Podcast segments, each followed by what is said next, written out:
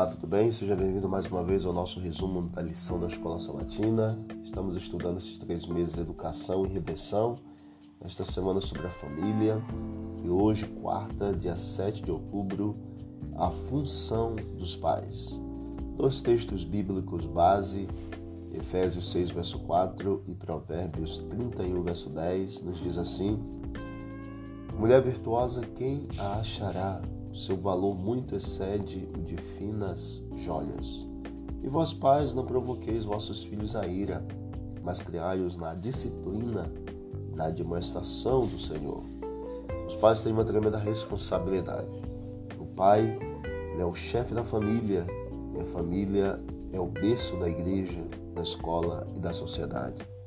Se o pai for fraco, irresponsável, incompetente, família, a igreja, a escola, a sociedade sofrerão as consequências.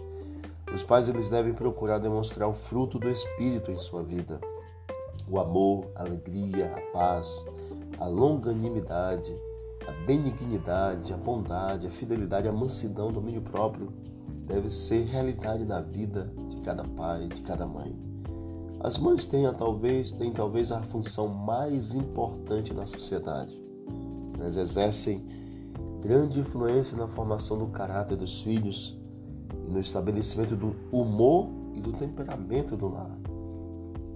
O que os pais e as mães podem aprender com alguns textos, como por exemplo Efésios 5, 22, 23, 25, 26, 1 Coríntios 11, 3, 2 Coríntios 6, 14, Romanos 13, 13 e 14, 2 Pedro 1, 5 a 7, Filipenses 4, 8, esses textos nos mostram que o homem deve amar sua esposa, a esposa deve ser submissa ao marido, no Senhor, e os dois devem viver uma vida de harmonia, em amor, enunciando o ciúme e a incredulidade. Os pais cristãos têm obrigação moral e, por seu comportamento, apresentar o modelo bíblico de Cristo e da igreja. Deus ordena a todos os pais cristãos que ensinem diligentemente os seus filhos os pais têm a responsabilidade de ensinar os filhos a amar o Senhor de todo o coração. Isso está em Deuteronômio 6, verso 7. Eles devem ensinar o temor do Senhor, uma completa re...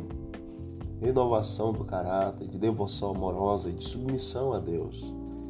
É lógico que quando os filhos forem adultos, eles terão que responder por si mesmos diante de Deus devido à liberdade de escolha mas enquanto em casa, os pais têm a obrigação de ensiná-los a amarem o Senhor.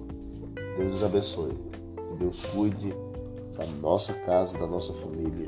E que pelo poder de Deus nós possamos ensinar os nossos filhos a amar ao Senhor e vivermos uma vida segundo a vontade de Deus. Querido Deus, obrigado por todas as tuas bênçãos. Nos ajude, ó Deus, a vivermos como verdadeiros homens e mulheres que honrem o teu nome por meio da educação. Em nome de Jesus. Amém. Disse Jesus: Examinai as Escrituras, porque julgaste nela a vida eterna, são elas mesmas que testificam de mim. Visite o canal Bíblia em Ação nas plataformas de áudio e encontre mais conteúdos para o teu crescimento espiritual. Um forte abraço, vamos que vamos para o alto e avante.